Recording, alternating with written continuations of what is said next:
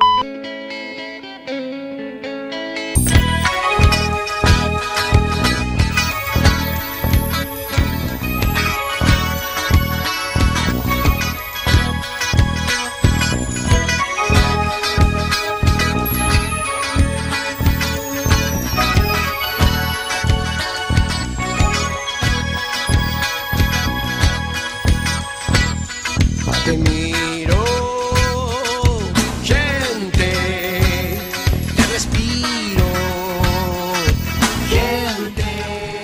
Buenas tardes, conciencias. Vamos a nuestro mundo.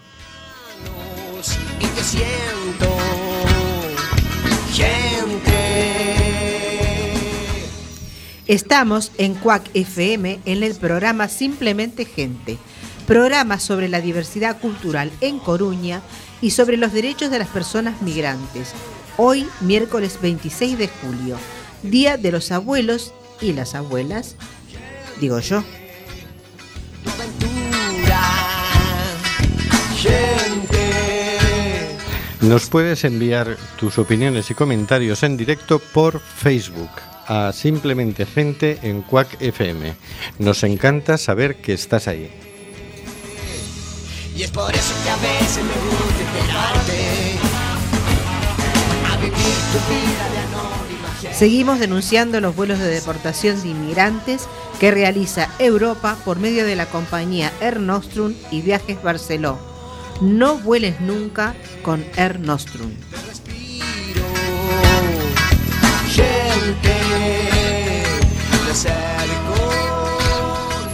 Tenemos en control al mago de las ondas, Carlos Reguera. Hola, Carlos.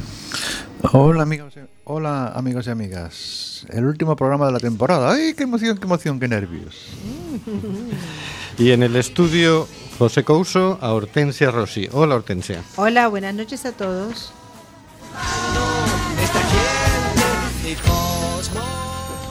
Y también en el estudio José Couso a Rubén Sánchez, que hará lo posible para que fluya este amordazado programa número 164. Amordazado porque aunque no lo quiera el Congreso de los Diputados, seguimos amenazados por la ley Mordaza.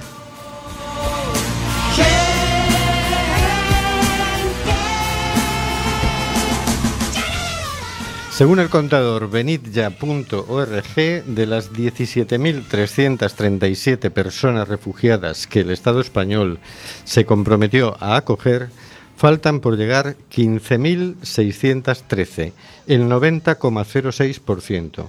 Esta semana han llegado 228 y solo quedan 62 días para que venza el plazo. ¿Así respeta el Estado español los derechos humanos?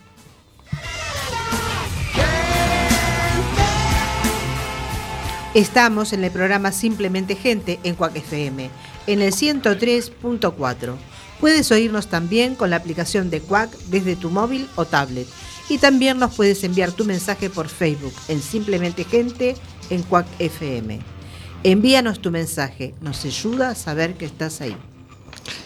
Vamos a escuchar Complora el mar de Joan Dausà, que la veníamos queriendo poner en los últimos tres programas y no Ay, nos sí, daba que tiempo, buena, que es una canción muy bonita sobre el tema de, de las muertes en el Mediterráneo y que eh, la interpretó en el festival en el Palau Sant Jordi de, de Barcelona, organizado por Volem Acollir. Complora el mar.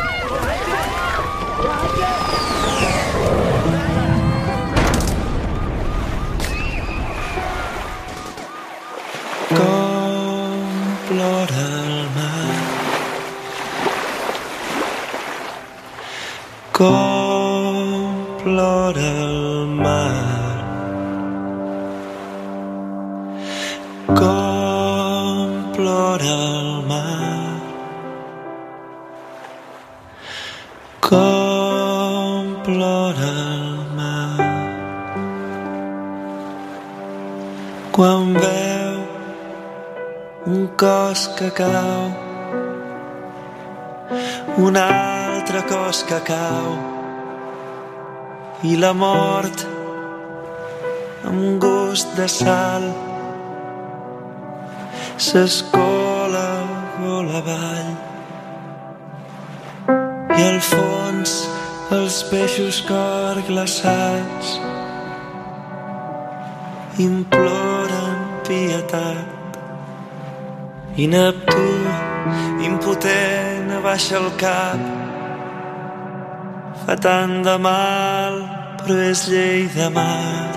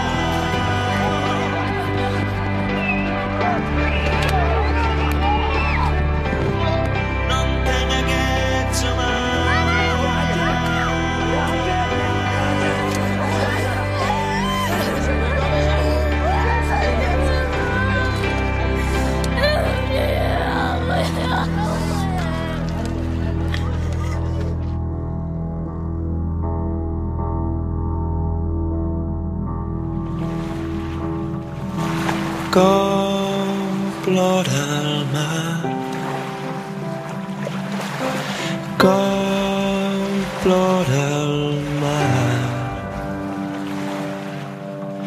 Com plora el mar. Com plora el mar.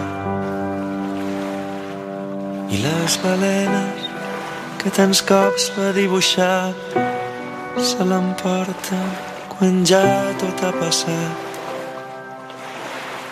I el mar és un mirall i es fa un silenci llarg i.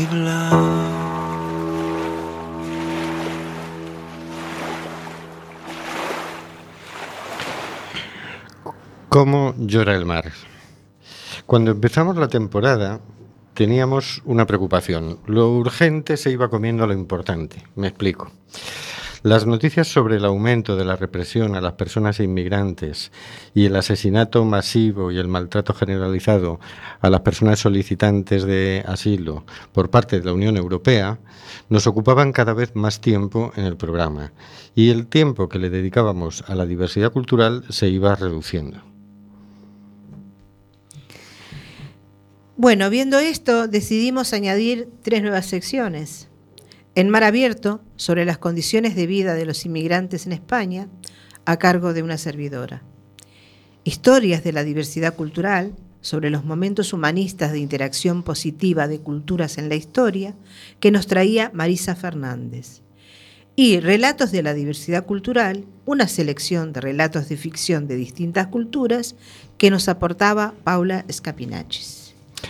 Además, pudimos entrevistar en este mismo estudio a Massam Bajit, originario de Senegal, Ahmad Shahir, de Siria, Jibril Ndoye, de Senegal, Fadila Chami, de Siria, Araceli, de Ecuador, Sheikh Fay, de Senegal, Lesti, de Honduras, Ana Diop, de Senegal, José Valverde, de Perú, y a Mirela, de Rumanía.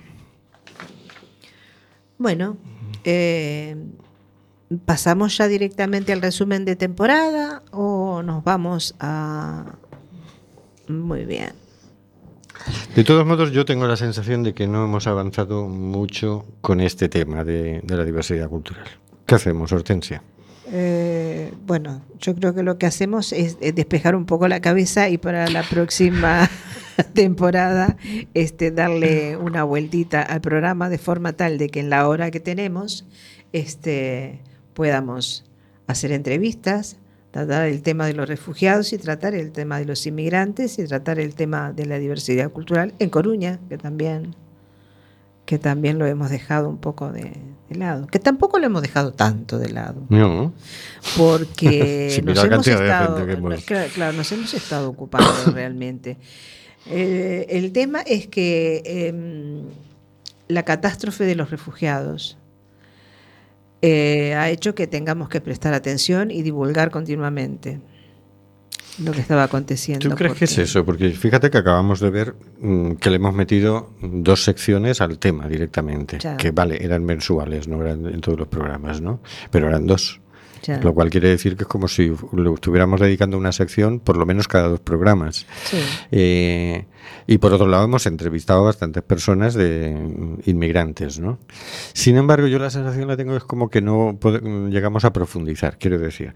Eh, mm, cada vez en todas las ciudades nos vamos encontrando con personas de más orígenes distintos, de más Mm. culturas diferentes. Sí, la convivencia entre las personas tiene su dificultad. Exacto. Básicamente porque no nos entendemos. Es decir, yo no sé un uruguayo o un argentino o un senegalés qué supone, que, cómo me mira, qué cree de mí, cómo me ve, ni Ujú. él sabe cómo le miro yo, ¿no? Entonces, a veces damos por hecho cosas que no están en, en el otro y esto nos lleva al malentendido. A veces una respuesta que el otro nos da que en su cultura es normal, en la nuestra no lo es. Te pongo un ejemplo muy sencillo. Eh, el otro día lo hablábamos porque estábamos con la presentación del libro de Cheikh Fayet, ¿no? Ajá. Y era, estaba convocada a las 8. A las 8 estábamos allí 20 personas. Sí. Y finalmente en, la presentación del libro estaríamos más de 60 personas. sí. Pero eh, lo comentábamos, es decir, no, era una mm, presentación donde sobre todo convocábamos a senegaleses y yo le explicaba al, al muchacho que yo había organizado la cosa, Sí. es decir, si tú te vas a Senegal, en Senegal quedas con alguien, es normal que llegue entre media y una hora tarde, porque una persona en Senegal sale a la calle y entonces si se encuentra con un conocido no le no pasa de largo y le dice hola hasta luego, no, se para. Y entonces le pregunta, hola, ¿cómo estás? Y el otro le dice, yo estoy muy bien, ¿y tú cómo estás? Y dice, yo muy bien también. ¿Y, y tu mujer? ¿Cómo está tu mujer? Mi mujer, pues mira, ya está mejor. Eh, ¿Y tus hijos? Mis hijos, pues mira, fulanito está bien, menganito ahora está con, le ha cogido la malaria, pero no va a ser nada grave, parece una cosa leve. Se están cinco minutos saludándose. Ya, ya, ya, ya, ya. Con lo cual, alguien sabe cuándo sale de su casa, pero es imprevisible cuánto va a tardar en el trayecto en llegar, porque como se encuentre a siete conocidos, un trayecto de diez minutos se convierte en un trayecto de hora y media. ¿Sabes? Entonces, mm, allí no se le da importancia a- a- al tema ese de la Y eso es puntualidad. ancestral, Rubén, eso lo tienen eh, Claro, mientras- grabado en, las no- células. Eso no, no hay manera de. No, los sí. uruguayos somos muy parecidos. Y lo que pasa que, a ver, no sí, no, que sí. eh. Lo que pasa que, bueno, también de hace muchísimos años tenemos la disciplina de, del trabajo con horario estricto, Claro. la formación de, de- de la sociedad al estilo europeo y, y- y- y capitalista, que, que, bueno, que sabemos que tenemos que llegar sí o sí. Entonces, A la hora, claro. si no tenemos tiempo, le decimos a la persona, ay, ay, bueno, andan bien, andan bien, bueno, chau, chau, hasta luego, nos hablamos, nos vemos, Claro, y ya. Pero claro. si no, si tenemos tiempo, igual sí, que nos largamos y después miramos al reloj y decimos, ay, que, nos, que me quedan cinco minutos y que no llego, que no llego. Sí. Anécdotas como esa. Sí. Quiero decir, que lo que en, en un lado es- no tiene importancia, aquí te parece hasta una ofensa personal, ¿no? Claro. Y entonces, claro, cositas como esa hay, montones. Claro. Y no tan anecdóticas a veces y a veces son más graves, ¿no? Pero claro, sucede y, y dices, ese tema o, o entramos en un diálogo efectivo o es difícil conocer y comprender, ¿no? Porque uno siempre pues juzga desde sus presupuestos culturales Aparte, eh, tú dijiste algo cuando empezaste a hablar sobre este tema ahora mismo que me dejó para contarte una cosa que observé hoy de mañana. Venía yo entrando a por la, por la avenida de Osa, ¿no? Paró el bus por allí y se me da por mirar a la parada del bus como el bus estaba detenido, se me da por mirar las personas. A mí me gusta observar a las personas. Pues te cuento lo que vi en la parada del bus en un horario en que la gente está cogiendo los buses para ir a para trabajar, ¿no? En la parada del bus del Parque Europa, exactamente. En esa parada me tuve que sonreír porque en esa parada habían dos personas africanas, cinco personas latinas, claro, no sé de qué país, porque por los rasgos sé que eran cinco personas latinas, y dos personas blancas de piel, rubitas, que supongo que este, por la estatura y la, forma de, su complexión física eh, eran este, locales, eran españolas o incluso hasta podría decir que gallegas. Entonces, la ciudad de La Coruña es un... Se va haciendo eh, cosmopolita. Sí, sí, sí, es, es, una cosa impresionante la cantidad de, nacionalidades que, habitan en ella, que, habitamos, que habitamos. Y lo que tú decías hoy, de que, claro, la, la, la manera diferente de, vivir desde que uno nace, la forma de, que, que, se usa en, todo, en otros lugares, nos pasa a ti y a mí.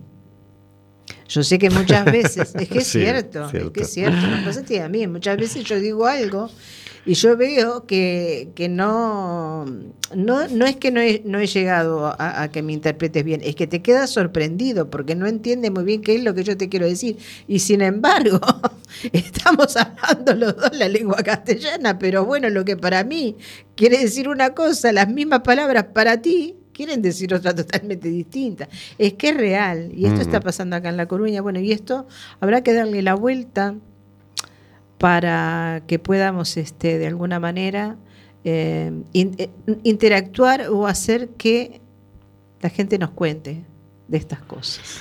Sí, yo no sé, no sé, porque fíjate que en las primeras temporadas sí hacíamos bastantes entrevistas a personas de, Mm, provenientes de distintas culturas, ¿no? Pero no por eso conseguíamos profundizar mucho. Es decir, sí, te cuentan cosas del país de origen, te cuentan tal. Al final todo el mundo sí nos quería decir que los gallegos fantásticos, que qué bien les trataban y qué tal. y, era complicado eh, descubrir los malentendidos, los los descubrimientos, las cosas. Era difícil de penetrar en el, en el fondo y conocernos un poco más, ¿no? Porque, bueno, bien, me puede interesar que me cuentes cómo son las arepas venezolanas. Sí, pero no me no llego a entender el, el carácter del venezolano, la forma de ser del venezolano. Mm, no puedo deducir tanto de las arepas, ¿no? Tiene su complicación y, ese, es, ese es un tema en el que a mí me gustaría poder romper diques y, que nos pudiéramos conocer mejor en esta ciudad, ¿no? Hay, en esta ciudad hay personas de muchísimos países, solo en el barrio de la Grada del Orden está estudiado que hay de más de 100 países, ¿no? Y son muchas culturas, y, pero, pero en realidad somos muy poca gente. Es decir, no debería ser complicado, no deberíamos llegar a, situaciones tan agobiantes como puede ser en Madrid o Barcelona o Valencia, etcétera, ¿no? Pero me temo que ya se están como creando guetos. Guetos, porque ¿qué pasa? Claro, si yo con quien me entiendo bien son con los de mi país, pues me voy a la cafetería donde están los de mi país. Y entonces aquí está la cafetería de los cubanos, y entonces ahí se juntan entre ellos, ¿se ¿Sabes Que sí? Sabes que sí, yo lo he notado eso, pero no es de ahora, se lleva como cinco años que está sucediendo, más o menos, ¿no? Eh, y yo creo que los que empezaron más con los tipos, con los guetos han sido los latinoamericanos, ¿eh? E, y, desde, los uruguayos también te diré. Pero bueno, eh, yo lo, que me parece a mí que sí se da es que mm, han nacido muchos niños muchos en La Coruña, y muy mezclados de diferentes países, de diferentes razas, y entonces yo creo que en pocos años em, a los niños formarse todos juntos, esto del relacionamiento, de conocerse las culturas, porque yo, por ejemplo, Conozco familias que tienen niños pequeños y que van eh, sus amiguitos a la casa por un cumpleaños o por lo que sea, van a la casa a jugar de pronto en las vacaciones. En las vacaciones este, va un niño español a la casa de un niño colombiano o de un niño uruguayo y esos niños se hacen amigos y por ahí luego resulta que va el niño a la casa de, de- de la familia gallega, vuelve a la casa y le dice, ay, es que yo hoy comí tal cosa en casa de fulano. Y la mamá igual se, se entera de qué es lo que comió el niño, de cómo está hecho, pregunta, quieras que no, es que, claro, va a costar, va a llevar un tiempo. Pero, claro. Pero naturalmente, al menos yo creo que naturalmente se va a dar en La Coruña. Eso. Ahora, en las ciudades más grandes eso ya es mucho más complicado. ¿eh? Porque acá, acá, a ver, los barrios, por ejemplo, como el Agra del Orsán, es que es barrio. Digo, en ese sentido, eh, los uruguayos tenemos un criterio de barrio bastante eh, igual diferente al que es acá, ¿no? Eh, Barrios son todos los de la ciudad, pero cuando nosotros decimos es barrio, ¿qué quiere decir? Que es donde habita la gente que trabaja, y la gente que se comunica, que no es el barrio céntrico donde nadie se mira, donde todo el mundo se va a su, a su apartamento, a donde sea, a su oficina. No, no, no. Es el, barrio donde se habita, donde todo el mundo se conoce, donde van al mismo colegio, van a los mismos bares, a las mismas tiendas. Entonces el Agra de Lorzán tiene esa particularidad. Como tú decías, más de 100 nacionalidades, que está comprobado que son más, y- y que todos conviven. Y que hay locales que sí que es cierto, hay bares que son de latinos, donde van latinos, pero también van es- este, españoles y gallegos. Y hay lugares, no mucho, pero hay. Hay. Y por otro lado, los latinos también van a bares este, de, los de acá, de, de- los locales, sin, sin problema. Digo. No, yo creo que va a llevar un tiempo. A lo mejor yo no lo vea, pero tú lo vas a ver, Rubén. Sí, yo lo que sé El es que en los sitios donde no han intencionado nada, lo que se han Tú que eres joven, Rubén, lo que tú se lo han vas a ver. formado son guetos. Y, o sea, no creo que los problemas se resuelvan solos, aunque yo sé que el presidente sí, pero yo no. yo creo que hay que fomentar el diálogo Y intercultural tema, eh, sí, y es que ahí tendrían que meter mano las autoridades en el sentido de que, oye, eh, ayudarnos a conocer bueno cómo es la cultura marroquí, senegalesa, eh, argentina, uruguaya, etcétera, porque o nos ayudan a acercarnos un poco unos a Ya. otros o es difícil reírnos juntos, ¿no? Porque no nos reímos de lo mismo. Este, yo eh, no, no sé de parte de los gobiernos, aunque sea el gobierno municipal, este, que seguramente si se le hace algún tío, tipo de planteo de estos, este, estaría igual accesible a estas cosas, pero es que por dónde lo coges esto, cuál es el instrumento real para Hablaremos de ello esto. este verano. Eh, vamos a escuchar la canción Amo de Silvia Penide y queda anotado esta inquietud que tenemos. bueno, anótalo, anótalo.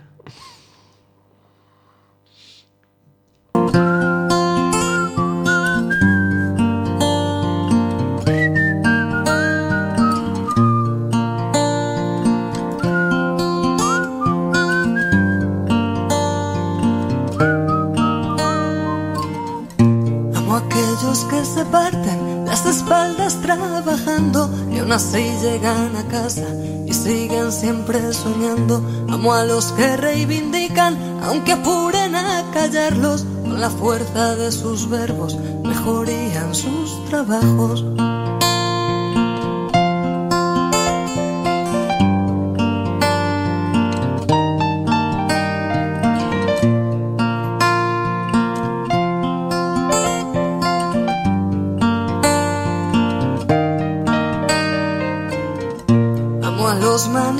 Los de hoy y los de antes, que sueñan con libertades, dignidades absolutas. Amo a los que dan su arte por las calles recibiendo las monedas de quien pasa y se para solo un momento. A los niños que se duermen con nadita en sus barrigas, a las madres que por ellos darían hasta la vida, a los que guardan adentro el alma dulce payaso, a los que abren sin dudarlo a cualquier raza sus brazos.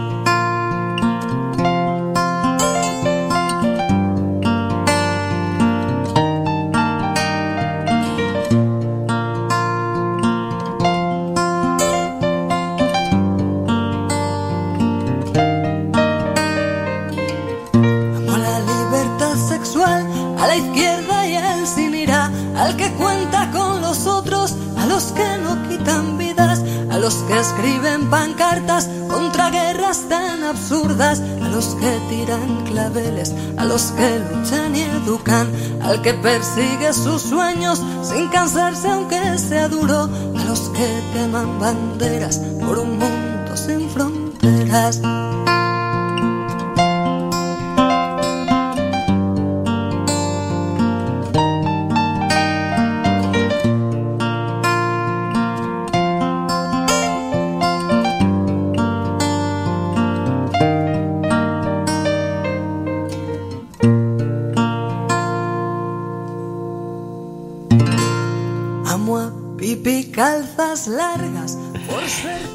Amo de Silvia Penide, que nos la cantó en Acampa por la paz y el derecho a refugio este año. Muchas gracias, Silvia. Vamos a hacer un resumen de temporada. Sobre el tema de los derechos de las personas migrantes, es decir, sobre las redadas racistas, las deportaciones, los centros de internamiento de extranjeros, la discriminación racista en el acceso a la sanidad y en otras circunstancias, etc., como hemos dicho antes, le hemos dedicado la sección En Mar Abierto en casi todas sus ediciones. Y también hemos hablado con Ramiro García, juez de control del CIE de Aluche Inés Fernández, de Médicos del Mundo, con Dana García, de SOS Racismo Madrid, con Vanessa Míguez, de SOS Racismo Galicia, con Diana Mata, autora del documental Ker, sobre la vida de los vendedores ambulantes de origen senegalés, con José Massa, de Caravana a Melilla, con Belén Torrón, de Médicos del Mundo, y con Nerea Varela, de Caravana Abriendo Fronteras. Aquí sí que tengo la sensación de que hemos avanzado más en conocer las condiciones de vida de nuestros y nuestras vecinas de orígenes diversos. A ti de todas estas entrevistas y, lecturas que tú has hecho en el Mar Abierto, ¿qué es lo que más te ha quedado grabado?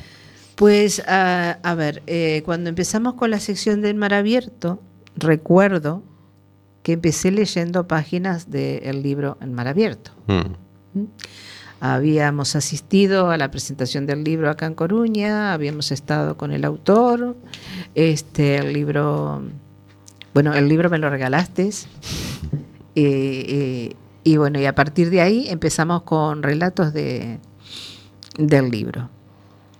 Que bueno que trata de uh, inmigrantes en, eh, a ver, africanos que llegan este, y cómo se establecen y cómo tienen que conseguir continuamente un lugar para vivir y cómo no tienen papeles y todo lo que les va sucediendo. Pero luego eh, entramos fuerte en el tema de los refugiados y de la...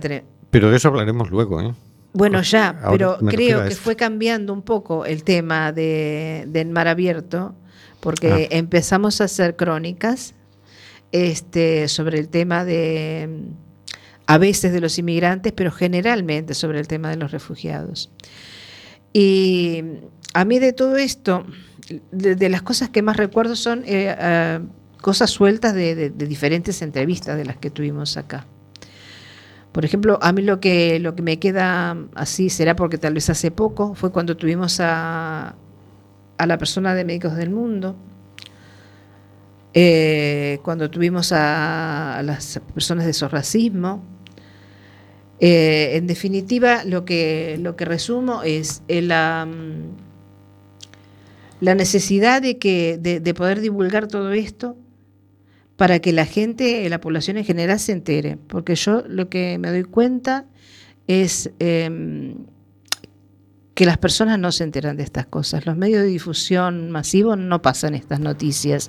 Eh, algunos sí, algunos hacen un seguimiento, van a diferentes lugares, entrevistan, por ejemplo, a Jordi Evoli cuando hizo el tema de, de la película mm, Astral, ¿no?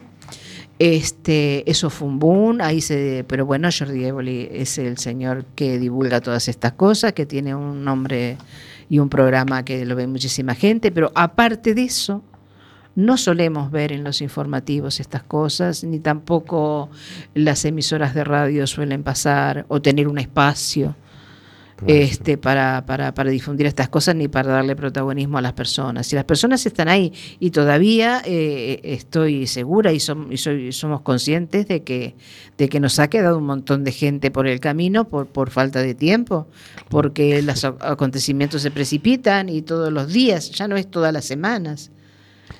E, en el programa vamos viendo en la semana y hay un montón de cosas que se nos quedan colgadas. Y no es porque no quieramos tocarlas o porque ignoremos que pasaron, es porque desborda, desborda. Entonces hay que elegir qué, qué se dice, a quién entrevistar eh, y tratando de abarcarlo lo más amplio posible para, para, para para dar la noticia, para difundir, que en eso estamos. fíjate, hay, bueno, primero un comentario de Nuria por Facebook que dice último programa de la temporada con varias ausencias, efectivamente. Falta el señor García y falta Oscar, que se nos han ido ya de vacaciones. Sí, están de vacaciones, Nuria, es lo que pasa. Con respecto a lo que decías, estuve viendo un documental muy bueno que seguro que está en YouTube, que se titula Todos los gobiernos mienten, que es ah. sobre la historia de un periodista muy independiente de Estados Unidos que se llama E.F. Stone. Y este hombre decía, si tú quieres mm, saber la verdad, nunca mires la portada del periódico, vete a la página 17. Lo de 17 es un decir, no es que la página. Dice, porque las noticias importantes eh, vienen muy pequeñitas, mm. sí, y en una página secundaria, digamos, ¿no? Porque si, en realidad, si te fijas, nosotros nos vamos enterando de todo lo que pasa básicamente por los medios de comunicación. no es que no lo, no lo reseñen, pero tienes que rebuscar en las páginas de los periódicos o si los ves por internet te tienes que ir metiendo en secciones para encontrar la noticia, ¿no? Porque la portada siempre es pues ha dicho Puigdemont que sigue con lo suyo. Ha dicho Rajoy que la ley, la ley, pero bueno, no, no se acuerda mucho. Bueno, este no se acuerda mucho. Siempre nos tienen mareados en la portada con cosas que no son muy noticiosas, pero las verdaderas noticias, las importantes, las que van haciendo la historia, esas van escondidas. ¿no? Están escondidas, sí, están en, páginas que prácticamente igual la gente como no tienen un gran titular. Claro. Este... Yo sabes lo que la imagen que se me ha quedado más grabada con este tema fue cuando entrevisté al juez de control a Ramiro García. Ah, fue impresionante esa entrevista. Mm, le, yo le pregunté por el tema de los derechos humanos, porque el ministro había dicho que los CIES eh, se respetan los derechos humanos. Y dije, oiga, se respetan los derechos, ¿no? Y me dijo, me dijo, mira, ¿cómo se van a respetar los derechos humanos si ya el mero hecho de meterte en un CIE, es decir, de tener, privarte de libertad sin que hayas cometido ningún delito es una burrada, ¿no? Sí, claro. No sé las palabras exactas que empleo, pero eso es lo que dijo. Exactamente, sí. Y él me contó eh, la anécdota de cómo a veces él lo pasaba mal porque, em, claro, como funcionaba la cosa es en los CIEs les hicieron poner unos buzones y los presos ponen ahí sus denuncias, ¿no? Mm. Y, eh, y entonces esas denuncias van al juez de control, a los jueces de control de mm. CIE, que en el de Alucha hay tres, ¿no? Entonces, eh, ellos preguntan si quieren hablar en el CIE o en el juzgado. Normalmente todos piden hablar en el juzgado. Será por aquello de salir un rato del CIE, ¿no? Se sentirán más, más libres en el juzgado que en el CIE. Y él contaba la anécdota de una señora, cómo le explicaba que eh, en el cuarto donde dormían, en el CIE, les cerraban con llave y allí no había cuarto de baño. Entonces, cuando alguien tenía necesidad, se veía en el siguiente apuro. O, pegaba en la puerta, con lo cual despertaba a todos los compañeros del cuarto, o, cómo hacía sus necesidades. Entonces terminaban teniendo unas bolsas allí donde hacían sus necesidades, pero claro, eso luego olía, ¿no? Sí, me acuerdo que comentamos que eso era peor que una cárcel. Claro, entonces eh, la señora cómo le contaba esto al juez, ¿no? Además ella mujer, al juez, eh, mm. él veía que la otra lo estaba pasando mal, él lo pasaba mal porque la veía pasar mal, ¿no? Hasta que él pues dictaminó por resolución que tenían que tener cuarto de baño y les pusieron, Pero es una imagen muy gráfica porque es la injusticia de estar detenido mm, sin haber cometido ningún delito. De que están pisoteando los derechos humanos mientras se alardea de cumplimiento de derechos humanos y se recrimina a otros países porque no cumplen con los derechos humanos. La humillación de tenerte unas condiciones que si no consigues reclamar a un juez, ahí estás. Eh, crueles, vergonzosas, etcétera. Era una imagen que sintetizaba mucho la, a, a, qué situación se lleva a las personas migrantes ser migrante es un derecho, las personas tienen derecho a la libre mm. circulación y entonces que los países de la Unión Europea hayan legislado en contra de los derechos humanos complica la vida tremendamente a muchas personas que no hacen más que ejercer su, su derecho. ¿no? Yo como si siempre soy extremista, te diré que me queda me, me quedo pensando eh, cuando van presos los eh, violadores de niños, para decir un, algo extremo, ¿no? Eh, igual viven en mejores condiciones. No, en la cárcel se vive mejor que en los días, eso es... Igual viven en mejores condiciones, porque aparte de todo eso, el CIE igual es este eh, es este la antesala al avión que los devuelve a su lugar o a otro lugar cualquiera, según para dónde surge el avión, porque tampoco eh, los devuelven generalmente a su lugar de origen, sino que los devuelven a donde llega el avión y ahí se tienen que quedar con 20 o 30 euros para arreglarse la vida. O pasado determinado plazo vuelven a la calle, otra vez a la nada, porque cuando llegan a la calle ya no tienen más dónde vivir, eh, no tienen trabajo, no tienen medios económicos, o sea que eh, ¿para qué los síes? ¿Cuál es, cuál es eh, no sé, como aniquilarlos, como socavarles la moral, no sé. Pues a mí también, pues a mí los, los dos temas que más me llamaron la atención de la temporada es eso, el descubrimiento de los CIES, cómo funcionan internamente, y el descubrimiento de los vuelos de deportación, que también es una cosa, eh, con perdón, acojonante, ¿no? Que te cojan, te metan en un vuelo y te lleven a un país que ni siquiera puede ser el tuyo y dale, búscate la vida y tal. Mm. Mm. Hombre, normalmente, normalmente te llevan a tu país. Quiero decir, el tema de la deportación, cómo funciona. Por eso viene el asunto de los sin papeles. Es decir, la gente venía Claro. sin papeles Mm, porque así no sabían a dónde había que deportarlos, con lo cual se quedaban aquí. claro. Entonces, si los dejaban circular, pues luego llamaban a su lugar de origen y les enviaban los papeles, ¿no? Pero el tema de los sin papeles proviene de ahí, de que de que era una forma de, de que no te pudieran devolver, ¿no? ¿Qué pasa? Que sí, efectivamente España ha ido llegando a acuerdos y a convenios con algunos países Mm. donde de alguna manera mm, por bajo Claro. mano le dicen, bueno, yo te meto a gente que aunque no esté muy documentado, tú quédatelos. Y dices, bueno, pues me pagas tanto por cada uno. Todo esto son sospechas eh, confirmadas por una conversación de un piloto mm, de avión con- mm, que alguien escuchó, ¿no? Sí. Un vuelo de deportación. De todas formas, perdona, de todas formas, que alguien organice vuelo a Senegal y se pongan a buscar a la- por la calle a senegaleses para llenar un avión, Bueno, también es una eso. cabronada. Eso Si llames, es una- lo llames como lo llames. redada racista, es como, como le Eso es- llamamos. claro. Fíjate, todo el circuito son mm, redadas racistas, detenciones, eh, centro de internamiento Mm. de extranjeros y deportación. A veces es en un vuelo exclusivo de deportación, a veces como el otro día eh, En un vuelo comercial. comercial. meten a uno o a dos Sí. eh, porque Sí. dices, oye, es que vamos a deportar gente a El Salvador. Pues no hay tantos salvadoreños aquí como para No. llenar un avión. Bueno, pues eso metes a esos dos y tal, como se les paga, como se les paga y se les paga bien para que hagan eso. Claro. Y hablamos de vuelos, pero también hay autobuses de deportación y también hay barcos, ¿no? Es decir, Claro. a veces a la gente se la, se la embarca porque es para mandarla para Marruecos o se la mete en un tren o, tal, ¿no? Y, y eso es una barbaridad. Bueno, el, todo ese tema de las deportaciones, aparte de mover muchísimo dinero, ¿no? El último contrato con, con Air Nostrum es de mm, 12, 13 millones de euros, ¿no?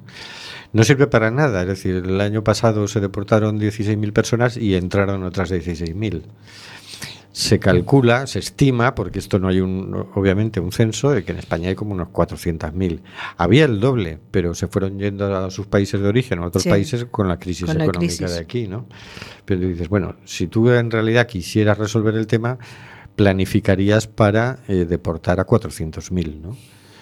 Pero dices, esto es un absurdo. Esto solo sirve, toda esta mecánica represiva, para asustar a los Claro. que están aquí en situación irregular. Esa es la finalidad. Solo sirve para eso. Y entonces, claro, es humillante y es amedrentante, ¿no? Es decir, tra- te- tratas de que la policía no te pille, ¿no? Mm. Yo conozco gente en esa situación y claro, y a veces tienes que decir, oye, hace unos días hubo un... Digo, vuelo- quiero, quiero aclarar porque igual parecería, igual no, a mí igual si estuviera escuchando no me quedaría muy claro, me parece, que no son solo los africanos los que van a los CIES. que, que de cualquier nacionalidad que no tenga la documentación y lo que Claro. y bueno, y lo pescan o como sea, porque también no hemos comentado, pero igual lo comento rapidito, que a veces se pide a una persona que vaya a, a la policía para firmar un papel o solucionar algo de su tarjeta de residencia y resulta que esa persona ya no vuelve a casa. Resulta que esa persona ya termina luego Sí, sí. marchando para un CIE a la espera de- del avión que lo saca. Sí, sí, y lo, lo último es que son las deportaciones express, es, Eh. se ahorran el CIE porque lo que hacen es detenerlo Ya directamente al aeropuerto. eh, 48 horas antes Claro. y, y embarcarlo, ¿no? Sí, Eso es- lo han utilizado mucho Sí. últimamente, es una forma Sí, de llenar sí. el avión en el último momento, ¿no? Y de... Pero es eso, sales de casa y no vuelves y, y nadie sabe, nadie avisa, nadie... Eh, que ni nadie siquiera avisa y- y que al eso es dueño tremendo, del piso porque que, que- que estás alquilado, ¿no? Desayunas, sales a hacer un trámite y no regresas. Mm. Tu casa, tus hijos, tu familia, tu lo que sea.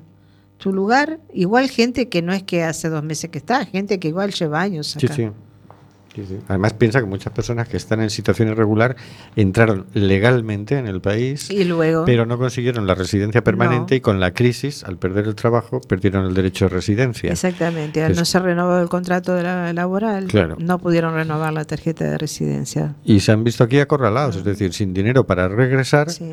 y quedándose en una situación de irregularidad. Es decir, una situación producida por la propia legislación española y que, y que encima les castiga a ellos, ¿no? Es tan vasto el tema de, la inmigración en cuanto a las leyes que nos rigen. Em, me doy cuenta que hay como, no sé si igual, debe ser igual para toda la Unión, me imagino, eh, como un incentivar que, ¿cómo decirte? Que los europeos residentes, es en el caso mío, por ejemplo, en el caso mío, si yo quisiera reagrupar eh, hermanos, sobrinos, eh, sí puedo, ¿Ah, sí? ahora, desde hace pocos meses. Ah. Eso no te lo dice nadie. La ley de extranjería no es una cosa que se firmó, se redactó y se firmó un día de tal año. No, eso está cambiando continuamente. Y hay que ser inmigrante para estar, para estar al tanto y saberlo. Eh, yo si quisiera podría reagrupar hermanos, sobrinos, esposas de hermanos, eh, podría reagrupar eh, a mi suegra eh, de estar casada, ¿no? Podría sin ningún tipo de problema. No son los reglamentos lo que me Y antes yo, cuando vine acá, cuando vine, la reagrupación la hice, eh, en este caso, en aquel tiempo estaba casada con, con el que era mi marido. Ahí fue ahí que hice la reagrupación familiar, porque mis hijos, al ser ciudadanos italianos también, no tuve que, que hacer la reagrupación. Bueno, nos vamos a otro tema. Eh, vamos a escuchar una canción que supongo que a alguien de aquí le gustará, que es de un tal Como que de un tal. Joan Manuel Serrat o El algo señor, así, el señor, eh, que hizo una versión el señor para Juan Manuel Serrat. Para los refugiados, perdón, Joan Manuel Serrat. para los refugiados que la cantaron entre varias personas en, en el concierto de Bule Macullí en el Palau Sant Jordi, creo que fue un 18 de abril. Escuchémosla.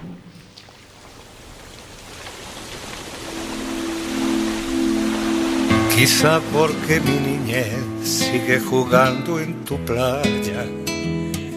Y escondido tras las cañas duerme mi primer amor. Llevo tu luz y tu olor por donde quiera que vaya. y amontonado en tu arena guardo amor, juegos y penas yo.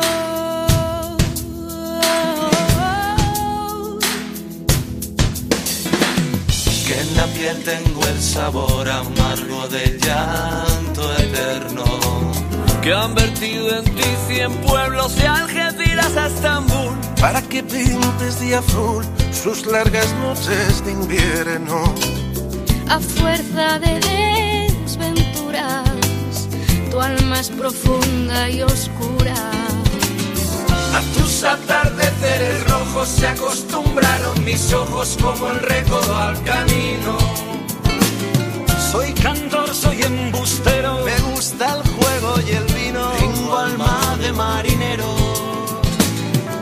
¿Qué le voy a hacer si yo nací en el Mediterráneo? Nací en el Mediterráneo.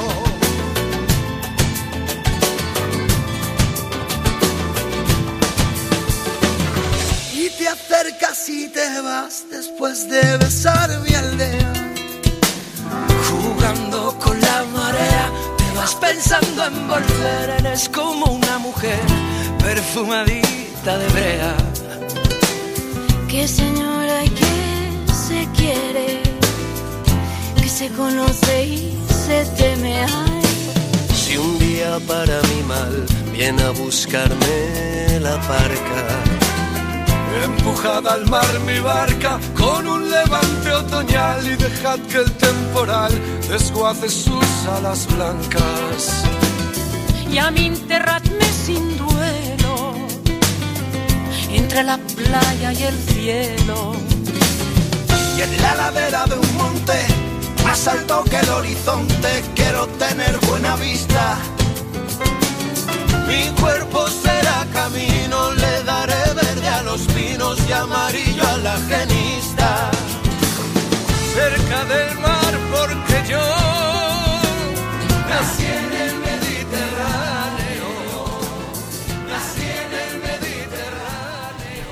Yo también nací cerca del Mediterráneo. Tú sí, yo no. en la costa. Pero bueno. Bueno, está como no el tema de los mal llamados refugiados, personas a las que ningún país reconoce como es debido su derecho de asilo. Sobre este tema hemos hablado con Laura Lanuza, de Proactiva Open Arms, con Rebeca Gallego, de Bienvenidos Refugiados, con Leticia Santavalla, voluntaria en Grecia, con Laura Lizancos, de Families for Peace, con Fadila Chami, de la Red Internacional de Mujeres Sirias, con Nerea Urbaneja, que convocó una concentración en apoyo a los refugiados a primeros de año, con Merche Álvarez, de No a la Europa Fortaleza, con Marga González, portavoz de Amnistía Internacional a Coruña, con Albert Mayordomo y Andreu Rulán, de Proactiva Open Arms, con Maika Beltrán, de Oxfam Intermón, y con José Abad, Carmen Armada y Vanessa Ferreiro, de Acampa pola Paz o Dereito ao Refuxio. Bueno. Voy a empezar por el final. Por Acampa. No vamos a comentar Acampa. Bueno, comenta.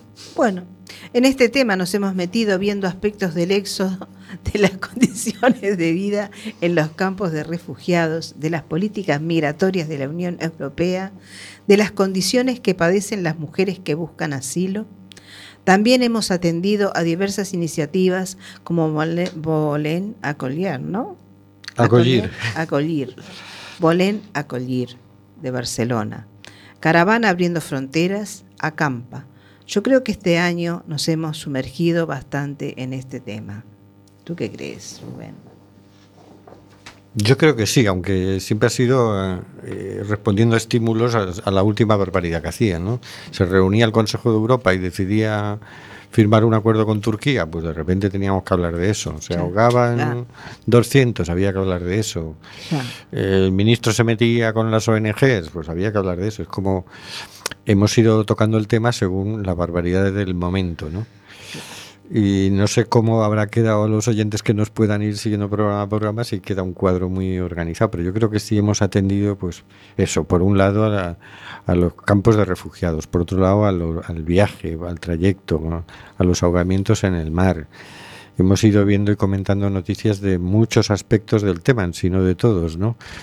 Quizá el que menos hemos tratado es el tema de la guerra en sí, es decir, que es un tema que está claro, como hay guerra en tu país y corres peligro, te llevas a tu familia de allí, ¿no? Pero pero es un tema al que nos hemos metido, le hemos dado bastantes vueltas. Sí, nos hemos metido bastante y igual fue poco, pero bueno, hemos hecho lo que lo que se había podido hacer en ese momento, ¿no? Eh, lo bueno es el testimonio de todas las personas que hemos entrevistado, que en este tema sí que hemos entrevistado y hemos tenido testimonios impresionantes, porque generalmente la mayoría de los que hemos entrevistado han estado en los campos este, de, voluntad- de voluntarios, ¿no? ¿Cuál es el que más te ha llamado la atención? ¿Perdón? El que más te ha llamado la atención. Bueno, eh, la primera entrevista que le hicimos a José Abad fue impresionante. Eh, le en- entrevistamos también por, por- a principios de, de temporada. Yo ahora no me acuerdo muy bien el orden. Déjame ver aquí. No veo la persona, pero hubo otra persona, una persona que vive en Coruña, que entrevistamos, que no recuerdo el nombre, que había re- regresado recién de, ¿te acuerdas? De, de, Es que de hemos un campo de Grecia. Es que muchas. sí, entrevistamos mucho. Bueno, para mí fueron los que más, Será porque fue Alfonso Mascuñana, a lo mejor. exactamente. ¿Qué me, Ese fue en la temporada anterior. ¿Fue en la temporada anterior? Sí, claro, es que ya llevamos dos años con el tema. El Ay, tema empezó en el 2015. ¿Sí? Estamos en el Sí, 2017. sí, puede ser que fuera. Que seguramente sería. Bueno, no importa, pero de pero bueno, da igual. Que, que el los- testimonio los- era válido, vamos. Claro, de los testimonios así que más, este, porque fueron descarnados. Porque igual al aire no sale, pero nosotros que los tenemos acá enfrente, que vemos su mirada, sus ojos, su voz cómo cambia, y, que, logran transmitir realmente. A mí me gustaría eh, poder transmitir de esa manera, porque no es transmitir por, por transmitir el horror, sino para que la gente se entere realmente de que, de que esos seres humanos cómo están sufriendo. Que, mm, que vemos las fotos con las redes sociales y vemos los vídeos. Hoy vi uno que bueno que tiene que ver con el tema de, de las muertes en el Mediterráneo, pero que es tremendo. Pero eh, cuando una persona que lo ha vivido y que ha ido allí como voluntario para dar una mano, te transmite el sufrimiento así real. Eh, no sé, me parece que, que, eso tiene que trascender al aire. Y me parece que el trabajo que hemos hecho, este, y sigo insistiendo, nos ha quedado mucho por el camino, eh, ha sido bueno en este sentido. Dar, dar voz a esta gente eh, que estuvo allí y que nos ha contado para que, para que los oyentes se enteren realmente qué es lo que está pasando y por qué se huye de una guerra. Se huye de una guerra cuando no tienes ya dónde vivir, cuando no tienes cómo comer, ni cómo alimentar a tus niños, ni siquiera un techo para, para mínimamente cobijarte, porque ya ni ruinas quedan en las ciudades de Siria, ni ruinas quedan. Bueno, ruinas. Entonces, ruinas es lo que queda. eh, ya no hay nada. Y entonces cuando se trata de, de decir refugiados, lo vengo diciendo todo, toda la temporada, no son refugiados. No son refugiados personas que están ahí, eh, abandonadas como en campos de concentración de la Segunda Guerra Mundial, eh, en peores condiciones a veces, y eso que aquello fue duro, ¿eh? Mm. Eh, gente que está esperando que un país abra su frontera para, para poder empezar a vivir nuevamente de alguna forma. No olvidar, pero empezar a vivir nuevamente de una forma más normal. No sé. Este, ese es un tema que a mí me, me- consterna. eh, te lo decía hoy cuando estabas preparando el programa. Eh, estamos en agosto, estamos en verano y quedan un montón de campos con un montón de personas allí. Y dentro de tres meses vamos a est- va a estar llegando el frío y la nieve. Y yo pregunto, No sé, parece que han acelerado la reubicación. De hecho, últimamente han entrado aquí 200 personas, ¿no? Parece que algo están moviendo con eso. Yo tengo la esperanza de que, fíjate, el, el tema es, ya lo comentábamos aquí, de que era, estaban distrayendo la atención. En, en los campos de Grecia e Italia, cuando plantearon en el 2015 el acuerdo famoso, aquel 20 de septiembre funesto, Estábamos hablando de 160.000 personas, cuando en realidad ya estaban entrando un millón y medio de refugiados Sí. a Europa. Entonces, que el tema de conversación y el reparto de cuotas era sobre 160.000 personas, ya era mm, desvirtuar bastante las cosas. Sí. ¿Qué sucede? Pues que ahora de los ciento y pico mil que quedan, todavía, eh, que, simplemente se los tienen que repartir entre países, ¿no? que eso, de ahí las cuotas, eh, parece que lo están acelerando. Eh, además, algo habrán avanzado en la tramitación de papeles en dos años. ¿no? eh, bueno, Entonces dices, sí, ahora va, reubican a esos 160.000 y parece que se ha resuelto algo. En realidad hay como cerca ya de dos millones de personas a las que hay que dar asilo. Pero eso ya ha desaparecido, eso ya no está en la agenda. Eso ya no se habla. De eso no existe. En la medida en que quiten esa imagen de campos de refugiados, que eso los metan en pisos, ha desaparecido el problema cuando en realidad no han dado asilo a dos millones de personas que han entrado pidiendo asilo. ¿no? Y yo me, mucho me temo que, nos- que estemos a punto de ver ese, ese juego de manos. ¿no?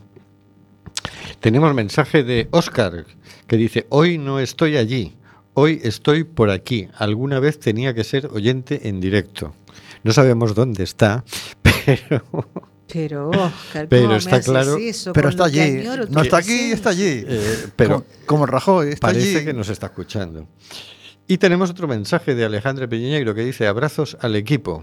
Muchas gracias. Muchas abrazos para ti gracias. también, Alejandra. Sí, nos agota el tiempo, como siempre. Todo, ¿Qué temporada tenemos que no hay forma de acabar mm, Bueno, a tiempo? Hortensia, tú querías hablar de Acampa y como siempre te quedas sin poder hablar de Acampa. pero ¿cómo puede ser que no podamos decir que Acampa ha sido un acontecimiento maravilloso que ha cerrado todo el ciclo Todo. que hemos tenido con entrevistados, que ha sido eh, la obra de muchas, muchas, muchas personas acá en Coruña, con un gran esfuerzo y han hecho un evento fabuloso que se ha difundido hasta por los canales de televisión en forma nacional, que eso ya es muy importante, y han hecho entrevistas por las emisoras de radio importantes. Sí, ha sido un gran evento. Yo, para mí esa es la experiencia que me ha quedado más, más grabada. El día que llegó aquí José Abad nos contó su experiencia de haber visitado varios campos de refugiados en, en Grecia y al terminar el programa, no en antena, nos dijo, pero tengo un proyecto en la cabeza que ya os lo Sí, contaré. ¿no? Quería que lo dijeras tú. sí. Y eso terminó siendo En Acampa, Acampa. que ha sido fantástico. ¿no? Sí. Buenas noches, Carlos. Buenas noches, amigos, amigas. Y un saludo para Oscar y demás gente que, que ha participado. Buenas noches, Hortensia. Buenas noches a todos, felices vacaciones para los oyentes que ya estén disfrutando de ellas y para los que no, que buen- venga un buen agosto en Galicia o donde sea. Buenas noches a todos. Buenas noches, queridas y queridos oyentes.